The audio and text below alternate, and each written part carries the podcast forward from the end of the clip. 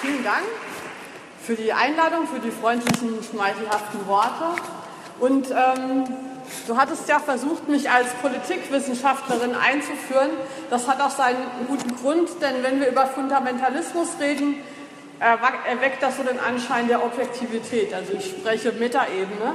Denn ähm, bei dem Thema habe ich das kleine Unbehagen, dass Fundamentalismus als Perspektive inhärent schon eine christliche Debatte widerspiegelt.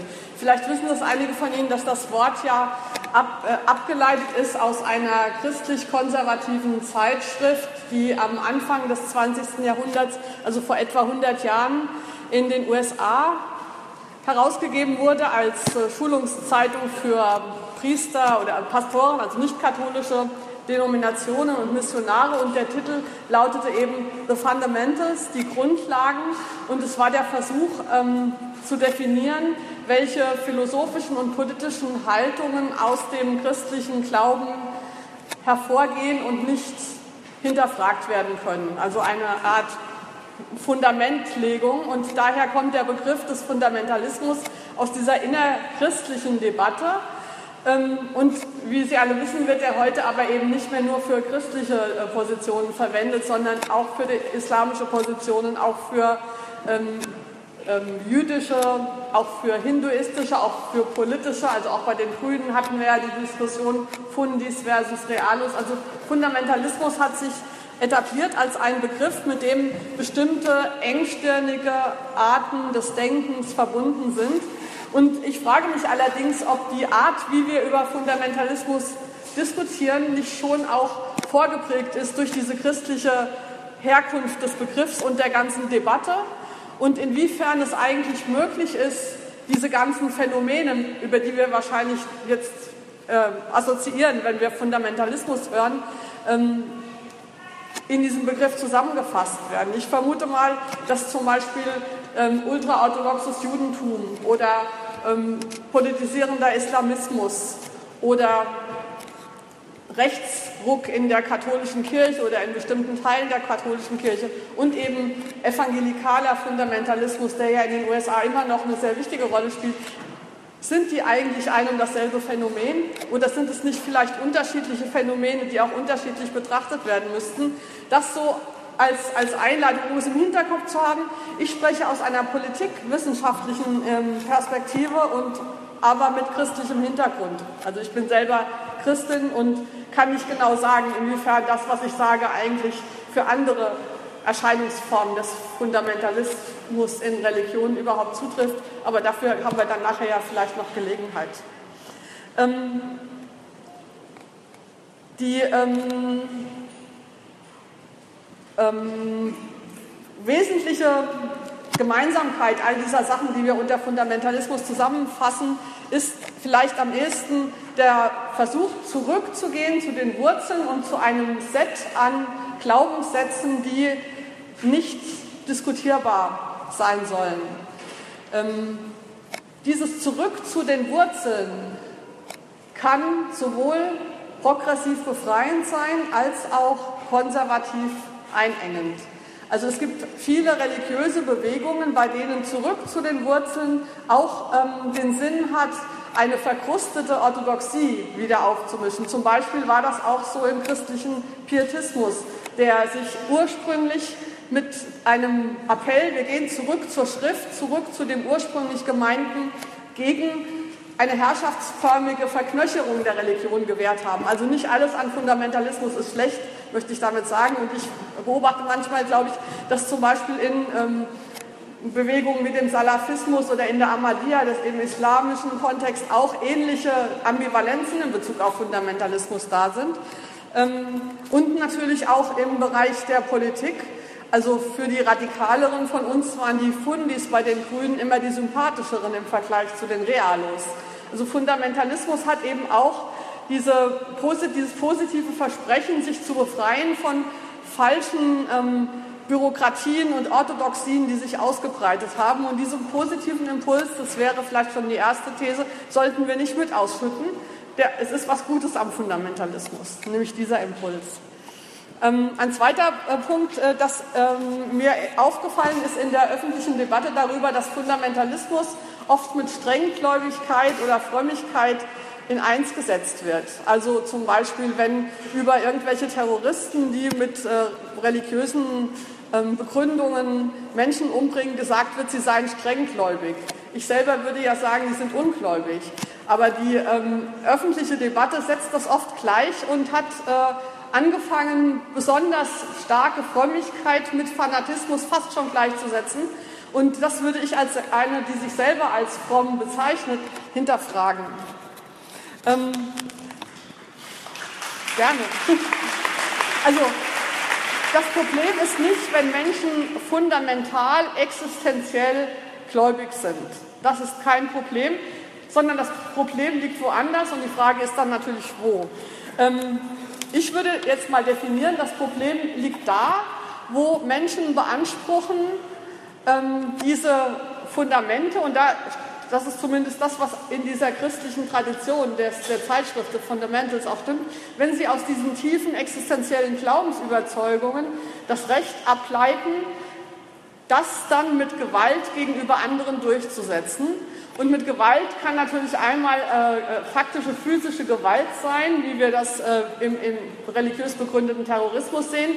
Es kann aber auch sein, dass man Gesetze macht und andere dazu zwingt, das, äh, sich dem zu unterwerfen, was man selber aus dem Glaubensüberzeugung ableitet. Das ist der Weg, den Evangelikale in Amerika gehen, ja nicht nur in Nordamerika, sondern auch in Mittel- und Südamerika. Also die Idee, wir könnten das, was wir als existenzielle Glaubenserfahrung und als Wille Gottes verstanden haben, ähm, in der Welt implementieren mit Hilfe von Machtmitteln. Und das ist ähm, äh, die, die Sache, die ich als Politikwissenschaftlerin auch problematisch finde. Da muss man sagen, das geht nicht, weil im Bereich der Politik ähm, finden wir uns im Bereich der Verhandlungen, des Pluralismus, der, auf, des Aufeinandertreffens unterschiedlicher Ansichten, Kulturen, Meinungen, Überzeugungen. Und das ist grundsätzlich verhandelbar. Fundamentalismus sagt, ich habe Einsichten, die sind nicht verhandelbar. Ich habe auch Einsichten, die sind nicht verhandelbar. Du sollst nicht töten zum Beispiel. Ich kann auch dieses Argument, finde ich nicht so ganz überzeugend, wenn manchmal so soziologisch gesagt wird, ja, die Fundamentalisten, die suchen einfache Antworten auf komplizierte Themen. Das ist zwar einerseits richtig, aber ich habe auch manchmal auch sehr einfache Antworten. Und eine so eine einfache Antwort wäre, du sollst nicht töten.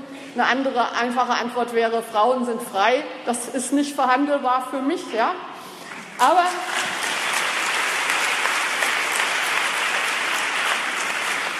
die Frage ist, wie, wenn wir solche existenziellen, fundamentalen Weisheiten, Wissen, Überzeugungen haben, wie bringen wir den in einen öffentlichen pluralistischen Diskurs ein? Und da äh, sage ich, sobald ich das mache und wende dabei Macht an oder Gewalt, dann habe ich sozusagen Gott gelästert, weil letzten Endes habe ich mich an Gottes Stelle gesetzt, weil ich beanspruche zu wissen, was Gott für die Welt will und das auch durchzusetzen. Und das ist genau das, was die Fundamentalisten machen. Und das ist das, was an ihnen problematisch ist, dass sie nicht den Weg der Vermittlung gehen. Die ähm, italienische Philosophin Luisa Moraro hat mal gesagt, die größte Sünde der Männer ist es gewesen, dass sie sich den Frauen gegenüber an die Stelle Gottes gesetzt haben. Und die größte Sünde der Frauen ist es gewesen, dass sie das zugelassen haben.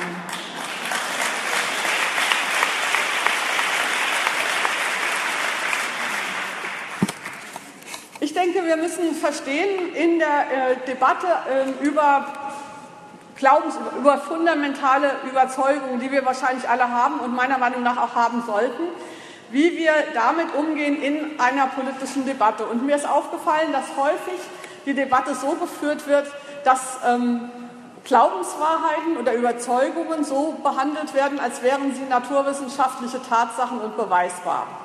Ähm, und das sind sie aber nicht. Es, ähm, und wir, wir müssen je nachdem, ob es sich um eine naturwissenschaftliche Tatsache oder um eine politische oder religiöse Überzeugung hat, handelt, unterschiedlich argumentieren. Wenn ich zum Beispiel ähm, dieses Glas, Glas, Wasser habe, dann ist es keine Ansichtssache, ob da Wasser drin ist oder Kakao. Da brauchen wir nicht drüber zu diskutieren, sondern das kann man analysieren und beweisen und nur eine Meinung dazu ist wahr.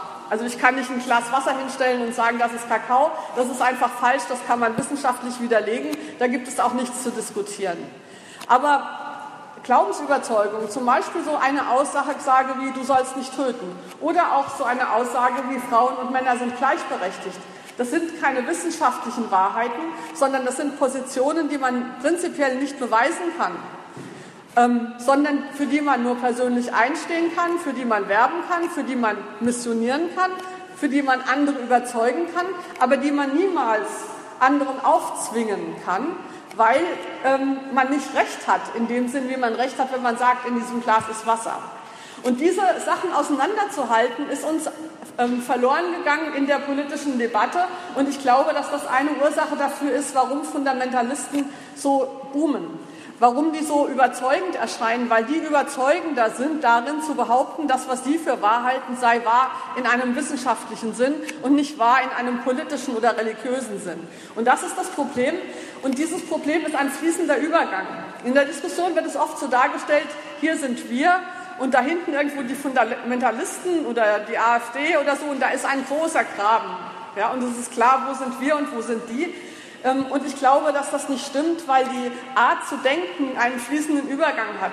Und ich beobachte auch unter Freundinnen von mir, unter feministischen Freundinnen von mir manchmal eine fundamentalistische Art zu diskutieren. Wenn sie zum Beispiel sagen, ähm, Frauen und Männer sind äh, gleichberechtigt, darüber diskutiere ich nicht. Darüber diskutiere ich auch nicht gerne. Aber wenn ich in einer politischen Umgebung bin, wo die anderen der Meinung sind, Frauen und Männer sollen nicht gleichberechtigt sein, dann bleibt mir nichts anderes übrig, als zu diskutieren. Und das unterscheidet mich von einer Fundamentalistin, die vielleicht die Bombe auspacken würde oder was auch immer sie zur Verfügung hat. Und das ist so eine Frage, ähm, ähm, ich habe gedacht, wir können ja auch ein bisschen selbstkritisch an dieses Thema rangehen und nicht so jetzt die Fundamentalisten wäschen. Was in unserer Kultur ist Fundamentalismus förderlich, sage ich mal. Und das ist das eine, die, ähm, das Verkaufen inhaltlicher, religiöser, politischer Standpunkte als Wahrheiten. Und der zweite Punkt ist ähm, eine, ähm, eine säkularisierte Gesellschaft, die eigentlich nicht mehr in der Lage ist, über Glaubensüberzeugungen zu diskutieren.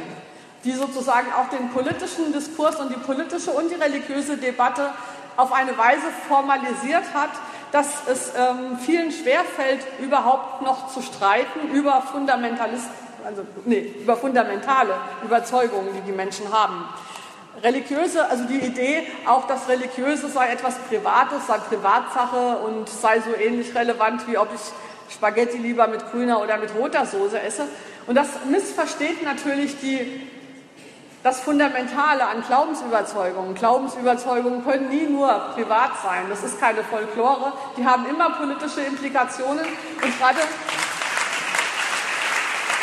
Gerade hier beim Kirchentag gibt es ja eigentlich eine Tradition, die gefeiert hat, dass aus dem christlichen Glauben politische Impulse ausgehen sollen. Und ich weiß gar nicht, wann das angefangen hat, dass wir uns haben einlullen lassen in diese Diskussion, die hauptsächlich gegen bestimmte Gruppierungen im Islam gerichtet ist, die behauptet, das soll alles privat sein. Es, Religion ist nie privat, außer vielleicht in einer bestimmten christlichen Tradition, die auf die Zwei-Reiche-Lehre zurückgeht oder so. Da könnten wir jetzt tief gehen, aber ich bleibe dabei, ähm, Religion ist immer politisch, aber eben immer politisch in diesem Sinne der äh, Überzeugung, für die ich werben, über die ich diskutieren muss, für die ich andere gewinnen muss und die ich anderen nicht aufdrücken kann, ähm, indem ich sie einfach überstimme und indem ich, ähm, oder indem ich sie gar mit der Pistole dazu zwinge. Ähm, die, ähm, diese, diese säkularisierte Diskurs, der über Religion gar nicht mehr sprechen kann, hat dann auch dazu geführt, dass wir so ein komisches Verständnis von Religion gewonnen haben, die sich dann in dem Spruch Supermarkt der Religionen oder so niederschlägt, so als seien Religionen so eine Art ähm, Joghurt und ich muss mir aussuchen, ob mir Erdbeer besser schmeckt als Vanille. Und alle Religionen werben dann für sich und sagen, hier, meine ist die beste, äh, bei mir ist es so, das ist viel toller als bei euch, wo es so ist. Und das widerspricht natürlich jeder Art ernsthafter Frömmigkeit, weil ernsthafte Frömmigkeit ist sich immer unsicher. Also Frömmigkeit besteht ja darin, nicht genau zu wissen, was Gott von uns will, sondern offen zu bleiben, um danach zu suchen. Und das widerspricht sich damit, Marketing für die eigene Religion zu machen, weil vielleicht ist es ja falsch. Also Religion bedeutet ständiges Suchen nach dem, was richtig ist. Und das widerspricht sich mit jeder Art religiöser Werbung.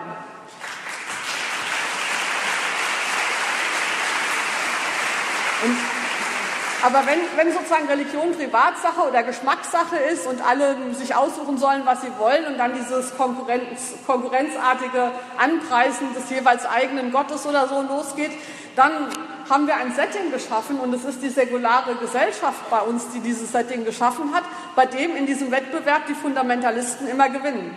Weil die haben die schöneren Broschüren, die haben das bessere Marketing, die haben die klareren Werbebotschaften wir können als ernsthafte Gläubige nie auf dem Bereich des Marketing gegen die Fundamentalisten gewinnen. Ähm, auch wenn wir uns natürlich Mühe geben sollten, verständlich zu sprechen und auch äh, Werbung, also missionieren finde ich immer gut, aber missionieren bedeutet halt diskutieren und das ist immer ambivalent und das ist immer offen und das ist nie fertig und es hat nicht diese knalligen Slogans. Auf dieser Werbeebene können wir nicht gegen die Fundamentalisten gewinnen und deswegen sind wir ja hier, um uns vielleicht bessere Strategien äh, zu überlegen. Ähm, wichtig ist, ähm, finde ich, dass, ähm, dass wir dabei uns klar machen, dass äh, wir diejenigen, die diese Art verhunzt oder verkorkste Religiosität predigen, in dem Sinne, dass sie sagen, ich weiß, was richtig ist, ich kenne nicht nur die Fundamente meines Glaubens, sondern ich weiß auch zweifelhaft los, welche Gesetze, welche Regelungen, welche Maßnahmen daraus politisch folgen sollen wie zum Beispiel bestimmte Formen der Sexualität zu verbieten, wie bestimmte Vorschriften zu machen, wie Menschen zu leben haben und so weiter. All diese Sachen müssen wir uns klar sagen, also sage ich, würde ich mal, wäre meine These, also ich bin der Meinung, dass sie nicht einfach nur eine politische Differenz darstellen, sondern dass wir es hier tatsächlich mit sowas zu tun haben wie dem Kampf gegen Gotteslästerung. Und ich bin, ich bin der Meinung, wir sollten diese Begriffe und auch diese dieses Pathos durchaus reclaimen und uns nicht in diese Diskussionen einlassen, wir sind Zeitgeist. Wir sind nicht der Zeitgeist, der ablässt von den eigenen religiösen Fundamenten, sondern die sind diejenigen, die diese religiösen Inhalte und, und, Werte und Ansichten nehmen für ihre eigenen Interessen, die sich selbst an die Stelle Gottes setzen. Und das ist das Gefährliche an den Fundamentalisten. Danke.